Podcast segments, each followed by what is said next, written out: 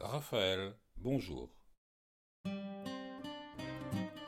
Des podcasts, des auteurs et des livres.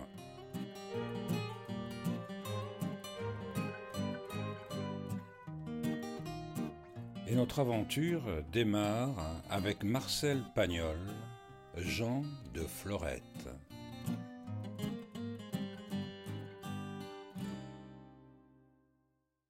Vingtième épisode. Quand Hugolin remonta chez lui vers trois heures, il entendit de loin l'harmonica. Il trouva le musicien assis sous le mûrier de Massacan, entre deux arrosoirs tout neufs. Salut, voisin, dit le bossu. Vous voyez que je n'ai guère tardé à profiter de votre générosité.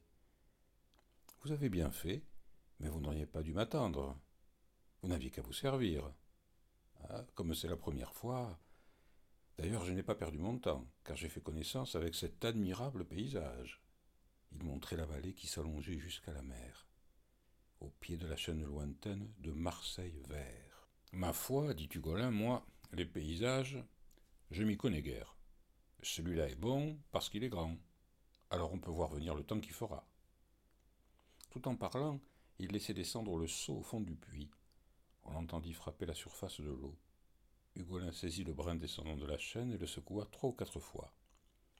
Il faut toujours faire ça, dit-il. Autrement le seau flotte et vous le remontez vide. Un bruit de ferraille monta du puits, puis un bref glou-glou. Ça y est, il a chaviré, il plonge. Il tira longuement sur la chaîne et vida l'eau brillante dans un arrosoir. Puis il demanda Ça marche votre toit? Assez bien, mais il me manquera sans doute quelques tuiles et j'ai oublié d'en commander au muletier. Ce qui m'ennuie, c'est qu'elles seront neuves et courtes, et qu'elles vont gâter la beauté de l'ensemble. Vous savez, dit Hugolin, un toit, ça ne se voit pas. Je sais bien, dit le bossu, mais tout de même, tout de même. Hugolin vida un second seau dans l'arrosoir. Voilà, dit-il. Maintenant, servez-vous tout seul. Parce que j'ai des plançons depuis trois jours dans la remise, et il faut les mettre en terre avant ce soir. Le bossu se confondit en remerciements, il tira encore trois seaux, puis partit en se balançant entre les deux arrosoirs.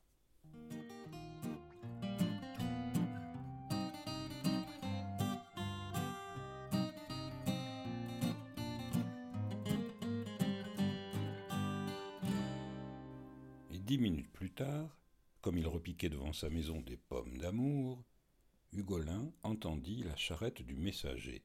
Elle gravissait à grand-peine et grand cri les lacets du chemin qui montait vers lui.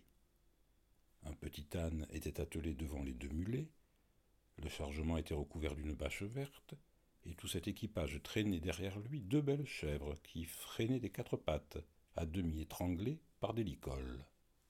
Le fouet claquait, le muletier hurlait, et quand l'attelage arriva sur la planète, en face du mât, les bêtes s'arrêtèrent pour souffler, et le conducteur tira de sa poche un immense mouchoir grisâtre pour essuyer la sueur de son front. Hugolin s'avança. Oh, collègue, c'est encore des meubles? Quelques-uns, dit le muletier. C'est surtout des caisses de livres, des caisses de vaisselle et de grandes malles pleines de linge et de costumes. Et des outils? Pas beaucoup une caisse de vitres, des pots de peinture et une petite pompe. Hugolin tica aussitôt. Et qu'est-ce qui va pomper? Ce doit être pour la citerne. C'était plausible. Hugolin pensa s'il connaissait la source, il n'aurait pas besoin de pompe. Mais peut-être il ne sait pas qu'elle coule toute seule. En tout cas, j'irai voir où il la met, cette pompe. Allez-y, dit le muletier. Il faut que je redescende de bonne heure. Ma femme est en train de me faire un enfant. Hé, carogne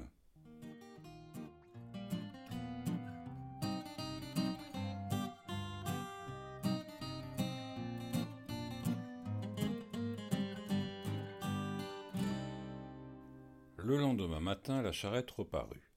Oh, oh dit Hugolin. Ça devient inquiétant. Il lui semblait en effet qu'une aussi grande accumulation de richesses enracinait à jamais ce bossu de malheur.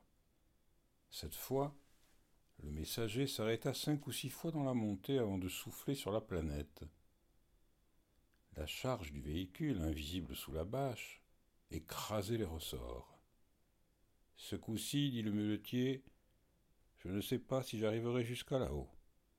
J'ai deux cents kilos de tuyaux de ciment et trois cents kilos de grillage.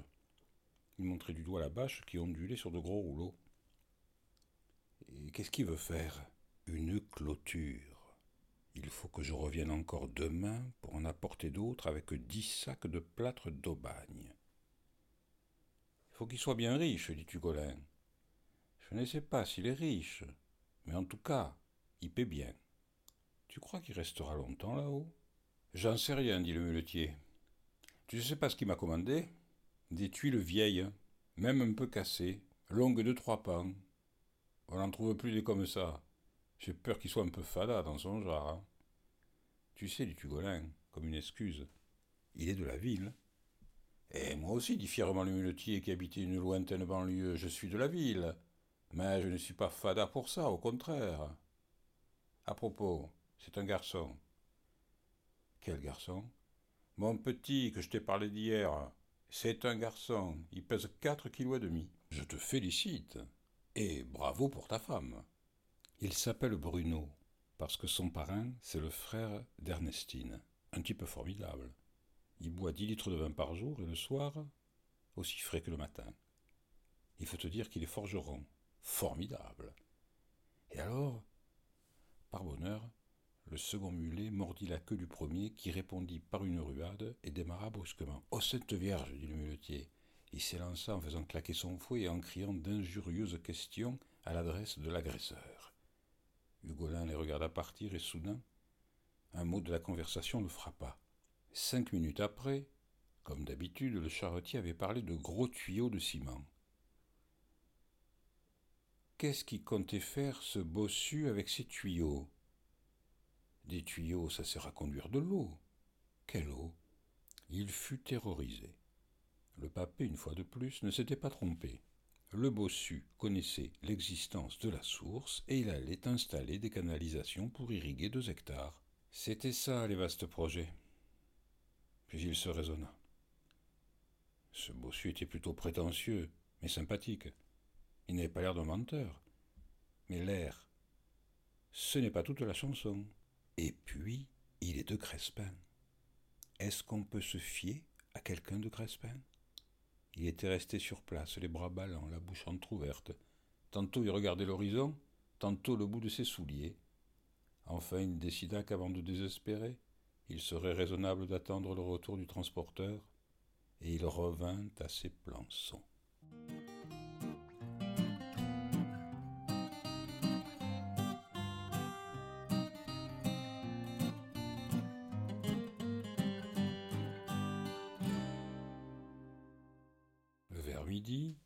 La charrette vide reparut. Il l'arrêta au passage. Qu'est-ce que c'est, ces tuyaux que tu as apportés Des tuyaux de ciment, gros? On y passe le poing dedans. Il y en a beaucoup?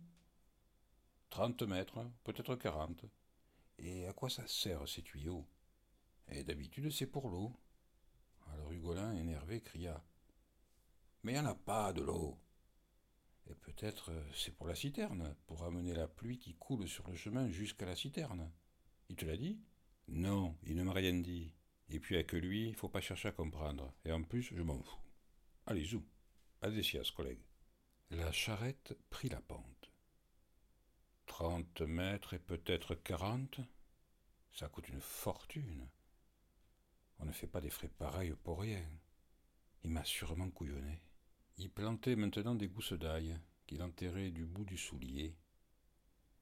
Peut-être un jour il est venu sur les collines. Quand il a su qu'il héritait, il s'est bien caché et il nous a vus en train de la boucher. Pour le moment, il fait celui qui ne sait pas. Et puis un beau jour, il m'invite. Oh collègue, venez un peu voir ce que j'ai trouvé. Et il me fait voir un ruisseau qui coule comme les pompiers. Et en plus, il ramasse tout d'un coup le bouchon de bois et me dit Qui est-ce qui l'a mis ce bouchon? Qui est-ce qui a voulu me voler ma source? Tu es le dernier des saligots. je vais tout dire aux gendarmes. Ça, ça serait le bouquet. Il enfouit quelques gousses et dit à voix basse Non, non, je me fais des imaginations.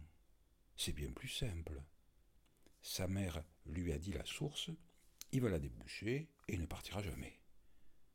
Avec de l'eau, avec cette terre, si tu plantes un tuteur pour les pommes d'amour, huit jours après tu peux dormir à l'ombre. Il va faire des fraises comme des lanternes, des coucourdes comme des roues de charrette, des olives comme des abricots, et des vastes projets formidables. Et pour les œillets, c'est foutu. Il donna encore quelques coups de râteau. Puis il dit tout à coup Ces tuyaux, il faut que j'aille les voir. Il vaut mieux savoir tout de suite. Il lâcha le manche de son outil et courut vers son écurie, où le mulet du papé dormait debout. C'était Raphaël, des auteurs et des livres. Pour connaître la suite de Jean de Florette, abonnez-vous au podcast. À la prochaine fois. Et durant le confinement, j'essaierai de vous apporter un peu de soleil provençal avec un épisode par jour.